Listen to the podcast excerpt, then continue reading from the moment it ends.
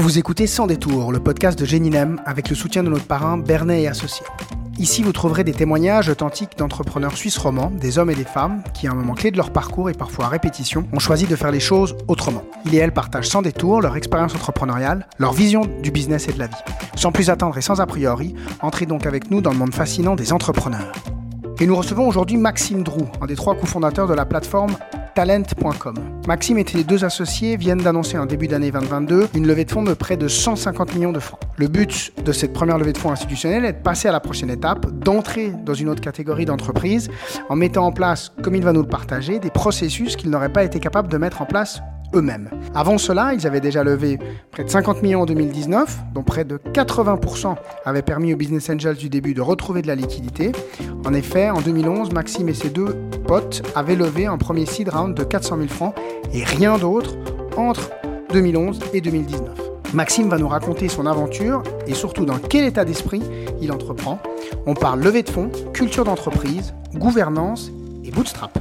Peux-tu te présenter? Alors, je m'appelle Maxime Drou. Je suis d'origine fribourgeoise. Euh, j'ai grandi euh, entre Nyon et Genève. Petit-fils de laitier, fils d'infirmière et de banquier privé genevois. Donc euh, un assez bon mix par rapport à la Suisse. je suis aujourd'hui cofondateur de talent.com, une entreprise que j'ai commencé avec mes deux meilleurs potes il y a à peu près 12 ans de cela. j'ai voyagé pendant une petite dizaine d'années à l'étranger et je suis rentré en Suisse bâtir le bureau européen de talent.com il y a à peu près 8 ans, suite à la naissance de mon fils, c'était en 2014. Talent.com, c'est quoi? Alors, en deux mots, talent.com, c'est le Google pour les jobs. Ça veut dire qu'on a inventé une technologie qui indexe tous les contenus emploi où qu'ils se trouvent. Qu'ils se trouvent par exemple sur le site carrière euh, de l'UBS, qui se trouve euh, sur le site d'ADECO par exemple, où il y a des mandats, ou même sur des sites de recherche d'emploi dits traditionnels comme Monster. Notre objectif, comme Google, c'est d'indexer tout ce contenu-là et de le centraliser sur une seule et même plateforme. Et c'est notre mandat pour nos utilisateurs nos chercheurs d'emploi. Ils savent que quand ils viennent sur talent.com, ils ont, si ce n'est tout, une immense majorité de tous les emplois disponibles. Et comme Google, on n'a rien inventé encore une fois, euh, on gagne de l'argent, on monétise en permettant aux entreprises de sponsoriser leur contenu pour apparaître tout en haut du moteur de recherche et de payer au clic. Après, l'entreprise va mesurer si euh, ces clics génèrent des CV de qualité ou même des emplois, ou enfin des embauches ou des placements. Et si elle est contente, elle continue. Si elle n'est pas contente, elle arrête. Pourquoi vous avez démarré cette aventure avec, euh, tes deux meilleurs amis? Mais moi, en fait, euh, c'est un accident, euh, un pur accident. mon meilleur pote, Benjamin Fillon, un des cofondateurs, qui aujourd'hui est notre responsable tech, il m'a appelé un jour, il me disait qu'il s'embêtait dans son job à la Banque nationale, où il était économétriste, et qu'il avait une première idée de start-up qui s'appelait vroom.ca, qui était vraiment une plateforme qui permettait aux gens d'échanger leur leasing automobile. C'est pas forcément un, business qui est très euh, porteur en Europe, mais qui existe beaucoup en Amérique du Nord. Et en fait, cette idée de start-up, euh, moi, elle m'a plu. Et puis à un moment donné, euh, on, a négocié une sorte de petit contrat sur un coin de table. Puis j'ai investi un petit peu de, mes économies et je me suis aussi engagé à travailler à l'époque de nuit sur ce projet Premier Vroom. Et ça a été vraiment mes premiers pas dans l'entrepreneuriat. Après, la vision de Ben, euh, ça a toujours été de faire un agrégateur d'emploi. Donc de faire vous à l'époque, talent.com aujourd'hui. Et euh, voilà, d'ici qu'on commence à discuter euh, de ce deuxième projet, moi j'avais déjà la main dans, dans la machine, j'étais hooked comme on dit. Et c'est ce, qui nous a, ce qui nous a permis de continuer à développer l'aventure à travers talent.com cette fois. Parce que tu dis travail de nuit, donc tu avais un autre travail le jour Moi je faisais, à l'époque je travaillais pour un fonds d'investissement à Londres et j'aimais bien ce que je faisais mais sans plus. Et c'est vrai que cette opportunité-là de mettre un pied dans l'entrepreneuriat ça m'a tout de suite super excité et les heures que j'avais à disposition, qui plus est, étant donné que la start-up était au Canada, euh, c'était euh, la nuit européenne, euh, l'après-midi pour l'Amérique du Nord. Ça t'a appris quelque chose, cette, cette période? Ah oui, à mort. Euh, j'ai toujours, euh, moi j'ai fait un apprentissage à l'UBS à l'époque, donc grosse structure. Après j'ai été bossé dans un dans un fonds d'investissement aussi assez grosse structure. Et c'est une analogie que j'utilise encore aujourd'hui quand je parle avec des, des, nouvelles personnes qui nous rejoignent. Euh, on est sur des paquebots quand on travaille dans des grandes entreprises ou des grosses structures comme celle-là. C'est-à-dire que on reçoit un salaire, on pense qu'il est euh, plus ou moins corrélé à la formation qu'on a fait ou à le diplôme qu'on a, mais on, on se rend pas vraiment compte de la valeur qu'on génère ou pas. alors que quand on crée sa propre boîte euh, on n'est plus sur un paquebot là, on est sur un, radeau quoi. Donc euh, on, sent les vagues, on sent le vent, ça va dans tous les sens. Euh, si on a la chance de pouvoir générer une activité qui nous permet de sortir un salaire, on sait d'où l'argent vient. Et pour moi, ça a été vraiment la grande révélation de l'entrepreneuriat par rapport à l'emploi salarié. Et quand tu démarres sur ce radeau, Est-ce que tu avais déjà cette idée d'arriver à quelque chose d'aussi grand? Alors, objectivement, euh, la réalité a dépassé euh, tous nos rêves. Mais oui, euh, l'idée, c'était vraiment de se dire, on va essayer de créer un truc euh, qui, qui va nous dépasser, en fait. Et moi, mon père a fait une belle carrière dans la banque. Ça a toujours été un petit peu mon benchmark. Au début, il se moquait un peu de moi en mode, bon, c'est mignon ce que tu fais, mais à un moment donné, il faudrait quand même que ça génère un peu de volume. Donc, euh, c'est ce qui m'a donné cette fin aussi, de, de, pouvoir me prouver à moi-même, de pouvoir prouver à mon père, à ma famille, que je pouvais quitter quand même une certaine cage dorée. Hein. Je bossais dans un fonds d'investissement à Londres. Euh, Il y a plein de gens euh, qui, qui, qui, auraient trouvé ça cool de rester là-dedans, en fait. Mais moi, j'avais envie d'un truc un peu plus. Et, l'idée de créer un truc moi-même, qui est avec des amis, et d'en faire quelque chose de gros, oui, ça a toujours été un objectif. L'analogie que j'utilise souvent, c'est qu'on était en cinquième division au foot, et puis, et puis là, maintenant, on a un club qui, qui j'imagine, pourrait être considéré comme un club qui s'est qualifié pour la Champions League. Euh, vraiment, voilà, c'est super excitant. Donc oui, l'ambition a toujours été là. Après, maintenant, je veux dire que au point où on en est aujourd'hui, ça a dépassé euh, tous, mes, tous mes rêves et tous mes objectifs de l'époque. Mais l'idée d'être à l'international, c'était dès le début. L'idée de faire quelque chose sur Internet, c'était d'avoir cette capacité de se projeter de manière globale, oui. Et, et c'était l'immense avantage qu'on voyait de bâtir des business Internet, c'est qu'on peut euh, lancer euh, 25 pays en un mois, et puis ça marche, ça marche, ça marche pas, on, on referme le site. Euh, le fait qu'il y ait si peu de barrières à l'entrée, entre guillemets, euh, moi, c'est vraiment un domaine qui m'attirait énormément et qui donnait énormément de possibilités. Et ça a tout de suite marché? Non, non. Alors, euh, on... l'entrepreneuriat, à part ceux qui ont beaucoup, beaucoup de chance, euh, pour moi, c'est vraiment c'est l'université des métiers. C'est-à-dire qu'on se tape la tête contre tous les murs et, et on fait toutes les erreurs possibles et imaginables. Alors là où on a eu de la chance, où on a été visionnaire selon, c'est qu'à chaque fois qu'on se tape la tête contre le mur, on se le tapait pas trop fort et on, pou- on, avait, on restait sur nos deux pieds et on a pu changer de direction. quoi. Mais on a fait toutes les erreurs possibles et imaginables. Et Donc avant que ça marche, il nous a fallu euh, quelques mois, voire quelques années euh, d'essais et d'erreurs, comme on dit. La plus grosse erreur, c'était quoi? Alors c'est ça l'avantage, on n'a pas fait une grosse erreur, on a fait plein de petites erreurs. Euh, mais à un moment donné, pour donner un peu de contexte, j'avais trouvé des investisseurs un peu fous qu'on appelle business angels en fait, qui nous avaient, qui nous avaient permis de, lever nos premiers euh, 400 000 francs suisses à peu près. Et, euh, et pendant le sommet de notre apprentissage de- des métiers, on perdait euh, 40 euh, à 50 000 francs par mois. Et vous devez payer des salaires. euh, moi, ma plus grande peur, c'était de retourner sur le marché traditionnel de l'emploi et de postuler pour un job et de faire faillite. Donc ça, c'était vraiment un motivant. Donc, euh, donc voilà, c'était chaud à un moment donné. Et ça, c'était le cumul de plein de petites erreurs. Après, on a réussi à, à donner le tour, à passer euh, euh, la montagne, et puis ça a été mieux, mais ça a été chaud, certainement.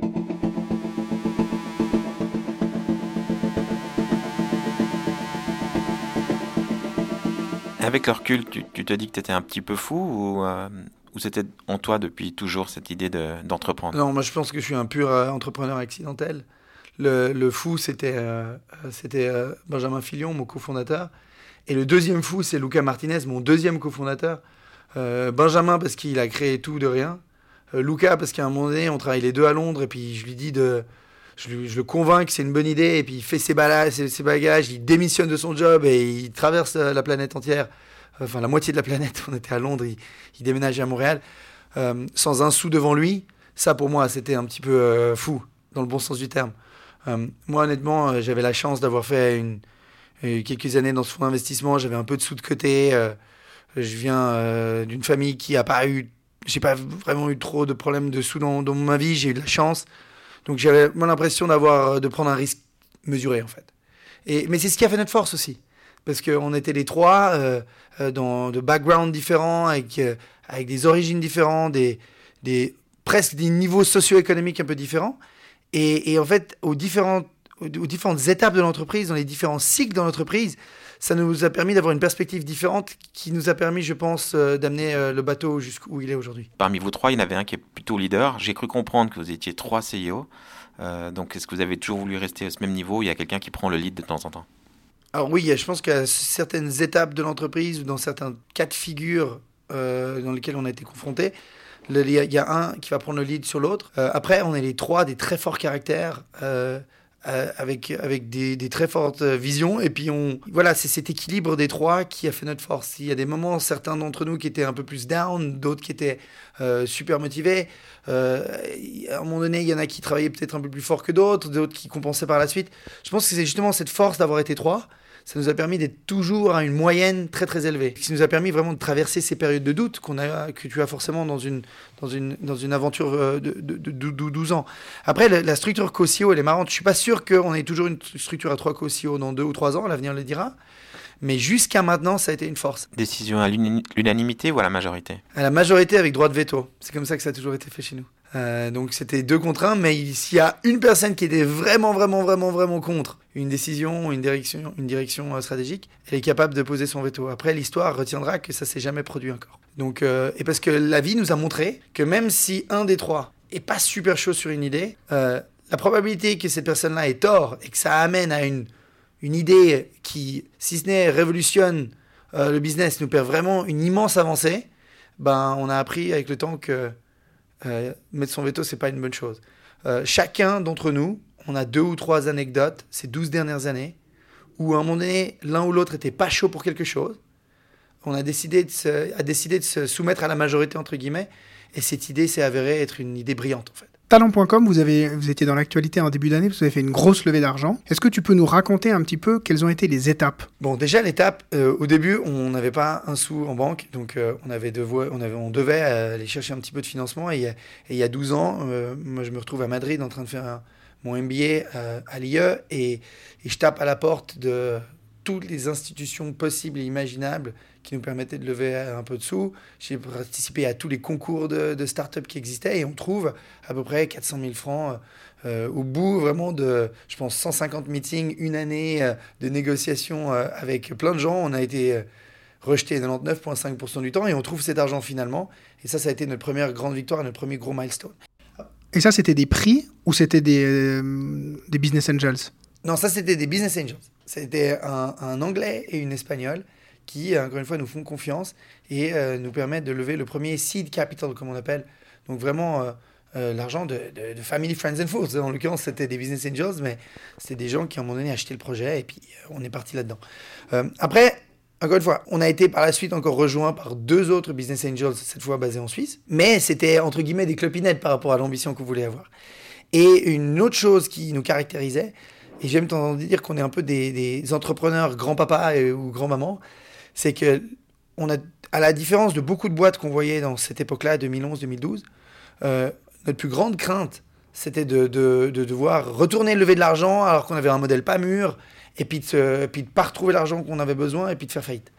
Donc on est vraiment rentré dans une logique de gestion de nos deniers, super conservateur, et euh, les huit ans qui ont suivi, on s'est vraiment assuré de générer juste assez de profit pour pouvoir s'autofinancer et de continuer l'aventure tout en, assurant une croissance de plus de 50% par année. Après, 8 ans plus tard, et ça c'est en 2019, pour la première fois, on a vraiment ressenti le besoin de retourner sur le marché des capitaux. Et cette fois, non plus forcément aller voir des privés, mais aller voir des vrais fonds institutionnels qui, étaient, qui seraient non seulement capables de nous apporter du capital, mais aussi du savoir-faire, un réseau, euh, euh, pour nous vraiment nous aider à passer à la prochaine étape. C'était aussi une étape importante de notre croissance. C'est le moment où euh, on a permis à nos business angels, après 8 ans, de pouvoir retrouver de la liquidité. Et on fait un, premier round institutionnel de levée, une série A, comme on appelle dans le, monde du, VC, euh, de 53 millions de dollars canadiens. Et là, cet argent, à plus de 80%, il sert à euh, offrir de la liquidité à nos investisseurs anges et leur permettre de sortir euh, avec un joli retour sur investissement. Aujourd'hui, ils sont, ils sont complètement sortis, les, les premiers, euh, les premiers investisseurs? Ils sont complètement sortis, mais après, euh, l'histoire est belle parce qu'il y en a deux d'entre eux qui sont re-rentrés avec la, la, deuxième levée de fonds qu'on a fait en 2022. Quand vous faites cette levée de fonds en 2019, juste pour qu'on ait un ordre d'idée, vous faites une première levée seed, donc là, il n'y a pas encore de revenus. Ensuite... Il y a des revenus. Euh, il y a des revenus, mais il y a des petits revenus. quand vous faites le seed Quand on fait le seed, oui. D'accord. On est sur euh, quoi comme type de montant On est sur à peu près 100 000 euh, dollars canadiens de revenus annualisés. Ok, donc il y a déjà un modèle. Avant d'aller chercher cet argent, il y a déjà un modèle. Oui. Et c'est ce qui nous a permis, encore une fois, dans une logique de bootstrapping, 100 000 dollars canadiens pour, vos auditeurs, pour vous donner une idée, c'est à peu près 70 000 francs suisses. L'idée, tout de suite, ça a été de se dire, on va d'abord bâtir un modèle. En plus, on était, rappelez-vous, soutenu par Vroom.ca, qui était cette première startup qui avait monté, qui générait un peu de profit, qui nous a permis de payer déjà des salaires, de faire déjà un petit peu de marketing. Euh, on voulait pas euh, arriver et puis tout de suite vendre 25, 30, 35% du capital juste sur un modèle papier. On voulait déjà être capable de faire un petit bout de chemin nous-mêmes pour être, entre guillemets, en position de force pour négocier euh, notre première levée de fonds, euh, donc Seed, Business Angels, avec la dilution la plus petite possible. Donc ça, c'était super important. Et donc la, la, la deuxième levée, en 2019, on est sur quoi comme montant de revenu, enfin type de Là, revenu que vous aviez? On est déjà sur 30 ou 40 millions euh, de, de dollars euh, canadiens de, de revenus, donc 20 à 30 millions de francs suisses de revenus. Quand on commence la négociation pour la première vraie levée de fonds, la série A, donc de nouveau, hein, on bootstrap ça de 100 000 à 30 à 40 millions euh, de revenus avec, encore une fois, l'équivalent de euh, 400 000 francs suisses. Donc ça, ça nous a de nouveau permis d'être dans une position, entre guillemets, de force pour négocier un deal équilibré avec, euh, cette fois, un fonds institutionnel. Euh, et c'est là où on lève donc ces 53 millions dollars canadiens, environ 36 millions de francs suisses, euh, avec quand même euh, des revenus conséquents, euh, un historique de gestion des ressources intelligente. Et encore une fois, ça nous permet de, de- de nous assurer une dilution qui est raisonnable et qui nous permet, euh, euh, les trois cofondateurs, de rester encore maître euh, de, de la maison, maître de talent.com, Neuvou à l'époque, euh, et de vraiment pouvoir, après, avec cet argent, continuer notre croissance. Entre le début 2010 et 2019, il n'y a jamais un moment où vous dites, bon là on va lever pour accélérer? Alors on avait 50%, euh, entre 50 et 60% de croissance annualisée. Donc euh, on se posait pas cette question en fait. Euh, on se disait, tant qu'on est capable de générer plus de 50% de croissance par année, on doit faire quelque chose de bien, on continue. Le, problème d'avoir, entre guillemets, trop d'argent, c'est un problème de riche, mais le problème d'avoir trop d'argent quand, on est une startup, c'est qu'on commence à faire des bêtises en fait. Euh, cette notion d'avoir quand même un certain capital pour prendre des risques, mais euh, sans non plus euh, se dire que on peut se laisser aller et faire n'importe quoi, c'est une belle discipline et ça vous force à rester concentré et puis focus. Donc voilà, après, ce qui était intéressant, c'est donc la deuxième levée de fonds, pour revenir à votre question de base, qu'on a clôturée il y a à peu près trois mois. Là, on a été vraiment faire une très grosse levée de fonds. On faisait à peu près 100 millions de chiffre d'affaires d'ici là, donc on avait encore triplé le revenu euh, par rapport à 2019. Et là, on a vraiment été capable de faire notre première vraie levée de fonds institutionnelle. Là, on a fait rentrer 5 fonds en tout, euh, des volumes beaucoup plus grands. Donc, je vais me lever à peu près 120 millions euh, plus 30 millions de dettes. Et, là, cette fois, cet argent, il a vraiment comme vocation à nous, à nous permettre de passer à la prochaine étape. Et vraiment à générer une vraie, euh, une vraie croissance qu'on avait déjà, mais vraiment rentrer dans une autre catégorie d'entreprise où on commence à, parler de, structurer des, équipes de management avec l'arrivée de C-level à différents niveaux, des gens beaucoup plus smart et beaucoup plus seniors que nous, euh, qui vont nous aider à vraiment euh, mettre en place des processus qu'on n'a pas été forcément capable de, de mettre en place nous-mêmes. Vraiment avoir une ambition de devenir une marque globale. Aujourd'hui, on est entre guillemets une marque. Peu de gens nous connaissent, même si on est une grosse plateforme, peu de gens nous connaissent. Vraiment essayer de devenir une marque globale. Et peut-être un jour, euh, encore une fois, gagner cette Champions League qui, pour nous, à notre échelle, serait l'équivalent, par exemple, de faire une cotation en bourse au Nasdaq, par exemple.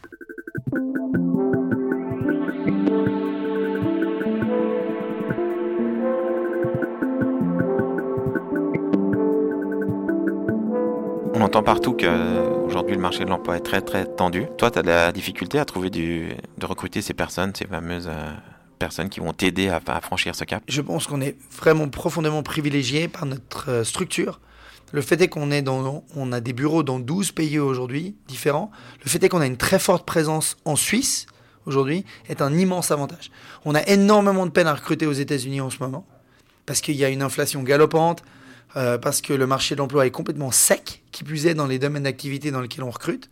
Et aujourd'hui, si on était une entreprise 100% US-centric, on aurait un gros problème. Le fait aujourd'hui qu'on soit dans un pays comme la Suisse, euh, où on a notre troisième plus gros bureau à travers le monde, euh, où c'est encore, selon moi, relativement, si ce n'est facile, en tout cas possible de recruter ce type de talent-là, ça nous donne un edge naturel en fait. Euh, chose qui n'était pas forcément le cas il y a deux ou trois ans, où on avait beaucoup plus de, facilité à recruter en Amérique du Nord, un peu moins ici. Et, les cycles économiques, les situations particulières de chaque pays font que on a cette, euh, ce edge naturel, cette protection. Aujourd'hui, en Suisse, j'ai l'impression que c'est notre âge d'or du recrutement. On n'a jamais eu autant de facilité à attirer euh, des, jeunes et des moins jeunes, euh, avec des savoir-faire différents ici, parce que la Suisse est dans une situation particulière et que talent.com en Suisse est dans une situation particulière. Euh, par exemple, le, euh, il y, a 3 ou 4 ans, on était encore une société en mode presse garage. Les gens, ils venaient, on était dans un autre bureau euh, qui était un peu moins beau que celui-là. Les gens, je pense qu'ils se disaient, mais ok, c'est cool de travailler pour une startup, mais si ça se trouve, je vais pas me faire payer à la fin du mois. Quoi. Euh, Aujourd'hui, c'est plus le cas. Les gens, ils viennent ici, on a des jolis bureaux, on a eu un petit peu de presse en Suisse. On, on, a vraiment une capacité à attirer des super talents qu'on n'avait pas il y a 3 ou 4 ans. Euh, et ça, c'est un grand changement. Et ce qui nous permet aujourd'hui de pouvoir le faire. On est capable de vraiment euh, faire rêver des gens et ils rejoignent talent.com parce qu'ils ont envie de participer à une grande aventure entrepreneuriale sans forcément avoir le risque de ne pas se faire payer à la fin du mois. En fait. Et c'est dur à conserver les talents? Ah oui, toujours. Euh, la culture d'entreprise, c'est quelque chose de clé aujourd'hui. les générations changent, les besoins changent. oui, c'est quelque chose qui, qui, qui, doit être au centre, pour moi, des priorités d'un entrepreneur c'est comme tout le monde, c'est comme tout dans la vie. Hein. C'est plus facile de garder quelque chose qu'on a que d'acquérir quelque chose de nouveau. C'est vrai pour les clients et c'est vrai aussi pour les employés. Et on fait énormément d'efforts pour s'assurer que les gens qu'on a chez nous, on les garde. C'est quoi la culture d'entreprise de talent.com Comment tu la définirais? Une culture très transparente. Euh, j'aime bien l'idée euh, de penser, en tout cas, c'est pas toujours le cas, c'est pas toujours possible, mais j'aime bien l'idée que euh, une majorité de choses qu'on doit pouvoir communiquer ou dire, on peut le faire dans un open space. J'aime bien cette idée-là. C'est pas toujours possible, encore une fois. Et c'est complètement OK d'avoir des conversations euh, one-on-one, comme on dit, euh, dans une salle fermée. Mais l'idée de se dire que la majorité des choses dont on peut parler, on peut les faire en open space, je trouve que c'est quelque chose d'important. une attitude constructive et positive. Je pense que talent.com, on est une entreprise fondamentalement positive. on est une entreprise, j'aime bien dire, on a été, on a été fondé en Amérique du Nord par des Européens et ça, et ça nous définit assez bien. On comprend ce go big or go home. On comprend cette, euh, euh, cette, attitude un peu adolescente qu'ont les Américains, super positive, pleine d'énergie et autres, de temps en temps irréfléchie. Euh, mais, qui, mais qui, dans certains cas, est, vraiment hyper intéressante. européenne aussi, parce qu'on a cette compréhension des nuances. Ici, on est, comme je vous l'ai dit, dans le bureau de Lausanne, environ 55 collaborateurs. je crois qu'on a 18 nationalités. Euh, les gens viennent des quatre coins du monde. On a des backgrounds différents, des histoires différentes. Et, ça fonctionne. Hum, donc, donc voilà. Euh, proximité aussi. Euh, moi, de temps en temps, les, modèles de culture à l'américaine, par contre, cette fois, si on devait faire référence aux États-Unis d'une manière un petit peu moins glorieuse, selon moi, ces cultures d'entreprise à l'américaine que je vois arriver dans les grands groupes en Suisse, moi, elle me fait un peu peur. Cette notion de on est quelqu'un au travail, on est quelqu'un d'autre à la maison. Moi, c'est quelque chose qui me fait peur. Moi, j'ai envie que les gens ils soient eux-mêmes ici. J'ai envie qu'ils puissent s'exprimer dans leurs différences, dans leur diversité, euh, de pouvoir parler euh, de, de tout. Le Covid, par exemple, ça a été quelque chose d'hyper intéressant, genre de pouvoir parler de, du vaccin, par exemple, euh, avec nos employés, qu'est-ce qui marche, qu'est-ce qui marche pas, qu'est-ce qui, qu'est-ce qu'on a envie de faire en tant qu'entreprise ou pas. Je trouve que ça a été hyper enrichissant. C'est une diversité que j'ai envie d'arriver à maintenir. On te sent attaché à la Suisse. Quand tu as fait ce, ce, dernier round, tu es allé voir des fonds suisses? Alors c'est, c'est intéressant comme question parce que ça, ça a été ma bataille en fait. Euh, on, on, a aujourd'hui cinq fonds euh, qui sont investis dans talent.com. Et pour la première fois, lors de la dernière levée de fonds, euh, on a réussi à avoir un fonds suisse qui s'appelle Climb Ventures mais encore une fois, c'est encore un accident parce que c'est le fondateur de Climb Ventures, Julien Monès, c'était un copain d'HEG et qui, ça fait dix ans qu'on se regarde un petit peu à distance euh, sur LinkedIn, on se croise dans des événements à gauche à droite, et il m'a toujours dit, hey, la prochaine fois que tu fais une levée de fonds, pense à moi. Et, et là, on a réussi à le faire. Mais historiquement, c'était très très compliqué en fait d'avoir des fonds suisses. Il faut savoir que la Suisse, euh, au niveau, au niveau euh, venture capital, c'est un endroit très particulier. C'est-à-dire que si vous cherchez du seed funding, donc entre 0 et 1 million, c'est probablement le pays le plus facile euh, d'Europe, voire du monde, pour trouver cet argent-là, parce qu'il y a plein de, que ce soit des banquiers, que ce soit des gens qui ont fait, qui ont fait des très belles carrières dans l'industrie ou ailleurs, qui, ont envie de participer, qui ont envie de, de, de, faire quelque chose de cool et ils ont envie d'investir dans des startups. Et encore une fois, il y a un écosystème de business angels en Suisse qui est super dense. même au niveau des fonds, hein, des fonds en seed capital, il y a quelques noms en Suisse qui commencent à, pousser et, et on trouve. À l'autre extrême, si vous cherchez 50 euh, millions et que vous faites de la biotech, de la robotique ou, euh, du pharma, là vous trouvez aussi. Euh, il y a énormément d'argent pour ce type de, choses. Par contre, il y a un immense trou en Suisse au niveau de ce qu'on appelle des scale-up. donc si vous cherchez entre 10 et, 30 millions, ce qui était à peu près les tickets que nous on cherchait, il n'y a plus personne. Et, encore moins dans l'e-commerce. C'est extrêmement compliqué. Et encore une fois, ça nous a, c'est ce qui a fait que euh, aujourd'hui, on n'a pas été capable de trouver des fonds suisses jusqu'à récemment, et que finalement, on a réussi. Mais encore une fois, on a dû se battre, et, c'est encore été à, travers des réseaux euh, euh, personnels. Donc, c'est vraiment quelque chose, je pense, en Suisse auquel on doit réfléchir. Pourquoi c'était important d'avoir ce fonds suisse avec toi? Mais Encore une fois, je vous disais tout à l'heure qu'on est une, entreprise créée en Amérique du Nord par des Européens. C'est notre ADN. Et cet ADN-là, on a envie qu'elle soit représentée aussi au niveau du capital parce que, mine de rien, c'est quand même de l'influence des gens qui investissent chez nous, ils ont souvent un siège euh, au board, euh, ils, ont ils ont quelque chose, ils ont leur mot à dire. Et, cette sensibilité européenne, moi, je veux qu'elle soit représentée aussi au niveau du capital, donc c'est primordial. Donc créer une boîte euh, de e-commerce dans la tech en Suisse, c'est possible? Oui, c'est possible. Et il y a plein d'avantages à être en Suisse. Euh, déjà, il ne faut pas se plaindre. Hein. C'est plus facile de créer une entreprise en Amérique du Nord, d'un point de vue logistique, euh, administratif et autres, mais ça reste raisonnablement facile en Suisse. Je pense qu'on est gâté par rapport à d'autres pays qui nous entourent. Euh, ça reste assez facile. Un petit bémol, c'est tout ce qui est digitalisation. Je crois que j'ai plus envoyé de lettres en Suisse en un an que mes dix ans passés à l'étranger en Amérique du Nord et ailleurs. Donc là, il y a vraiment un effort à faire. Je sais que c'est un thème qui est ressorti avec le Covid. Et je pense qu'on a vraiment persévéré parce qu'on est vraiment à la rue en termes de digitalisation. Mais d'un point de vue créer une entreprise, c'est relativement simple. Euh, un autre avantage immense d'être en Suisse, on l'a un peu couvert dans des questions précédentes, c'est le, le côté talent en fait. Euh, il y a un talent extraordinaire en Suisse. Pourquoi? Parce que soit on trouve des gens euh, qui sont déjà ici, et que ce soit dans la tech, on a des, des, écoles comme les PFL par exemple qui fournissent des talents extraordinaires, où on trouve des gens extrêmement bien formés dans tout type de métier ici, soit les gens se déplacent en Suisse pour trouver un travail ici. Et c'est pas rare que on fasse venir des gens euh, des quatre coins de l'Europe qui viennent en Suisse, non pas parce que euh, uniquement pour des histoires de salaire, on paye des salaires suisses à qui que ce soit, que ce soit des Suisses ou des étrangers. Mais ils, viennent parce qu'on on, offre des conditions attractives, la Suisse offre des conditions attractives, talent.com offre des conditions attractives, et notre terrain de chasse pour le recrutement, moi, c'est toute l'Europe. Et ça, c'est une force extraordinaire. S'il y a des, euh, des entrepreneurs qui, qui, veulent démarrer un projet ou qui viennent de démarrer un projet et puis qui, qui pensent qu'ils ont besoin d'argent, c'est quoi le conseil que tu leur donnes? Créer, une, euh, créer un réseau euh, et entretenir ce réseau. Et, ça ne veut pas forcément dire les inviter à manger trois fois par mois à la maison. Ça veut juste dire les tenir au courant de ce qu'ils font. Parce que souvent, la différence entre lever les 300 000 francs ou pas les lever, c'est cette notion de sécurité. C'est cette notion de, de OK, l'entrepreneur, il a une inertie, il continue de travailler fort, il a des échecs, mais il abandonne pas et il évolue. Et on est capable de tracer cette évolution dans le temps. Et nous, c'est vraiment été quelque chose de clé. Euh, chaque fois que je rencontrais quelqu'un, je, je, le rajoutais à mon, à, mon, à mon email list. Et à chaque fois qu'on avait quelque chose à annoncer ou à publier, ben, j'envoyais ces, ces, ces, ces, emails à cette, à cette liste-là, et puis ça s'inscrivait dans le temps. Et si tous les mois, chaque mois, il y a un email qui relate un peu de l'évolution de la startup, et qu'on voit une progression, et puis qu'on commence à avoir des, data points dans le temps, qui plus est positif, ben ça rassure les gens, ça excite les gens, et puis ça les rend euh, plus enclins à, prendre ce risque d'investir dans cette structure-là. Et, pour moi, ça a vraiment été la clé. À la fin, j'avais euh, même des concurrents hein, dans cette liste. Hein, euh, j'avais peut-être 50 personnes qui, euh, tous les mois, j'envoyais notre monthly letter où je racontais qu'est-ce qu'on avait fait le mois, les 30 derniers jours, qu'est-ce qui avait marché, qu'est-ce qui avait pas marché. Et j'étais transparent. Donc il y a des gens qui me diront Ah, mais attention, c'est beaucoup de transparence pour des concurrents. C'est pas grave. à la fin, il y a un groupe de 4 ou 5 personnes qui, étaient vraiment. qui crochaient et qui nous connaissaient et qui ça faisait un an qu'ils nous suivaient et puis le moment où il fallait à un moment donné vraiment discuter de la prochaine étape et éventuellement investir des fonds, bah, ils étaient là. Donc bâtir sa crédibilité dans le temps, moi c'est vraiment ce que je, recommanderais euh, à n'importe quel entrepreneur qui cherche à lever de l'argent.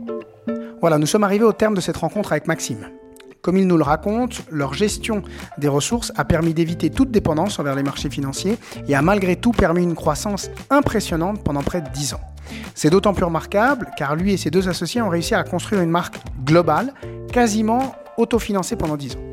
On comprend en écoutant Maxime l'importance de cette gouvernance à trois, avec ses deux potes fondateurs, mais également les valeurs qui vont permettre de créer la culture d'entreprise de talent.com, avec comme valeur cardinale notamment la transparence, qui n'empêche absolument pas l'ambition, au contraire. C'est sur cette même base que Maxime arrive à recruter des talents dans le monde entier, mais également à les conserver et à les motiver dans cette incroyable aventure de plateforme globale. Ils arrivent à créer des conditions pour que les gens s'expriment dans leur différence et leur diversité, malgré cette croissance. Et cette détermination à bootstrapper avant de faire des levées de fonds. C'est selon moi tout à fait juste hein, de vouloir faire un bout de chemin tout seul afin de tenir le couteau par le manche et d'éviter la dilution quand il ira parler aux investisseurs. Et cette logique oblige à être focus d'une part, mais également à avoir cette mentalité de tester et d'apprendre en continu. Et du coup, chaque franc que tu dépenses doit avoir une profitabilité à 60 ou 90 jours, sinon, pour reprendre ces mots, t'es squeezé. Enfin, je retiens de cette rencontre avec Maxime l'importance de parler, de communiquer de son idée encore et encore, et de garder en tête que c'est l'exécution qui va faire le succès, bien plus que l'idée qui, elle, va changer et mûrir tout au long de, de l'aventure.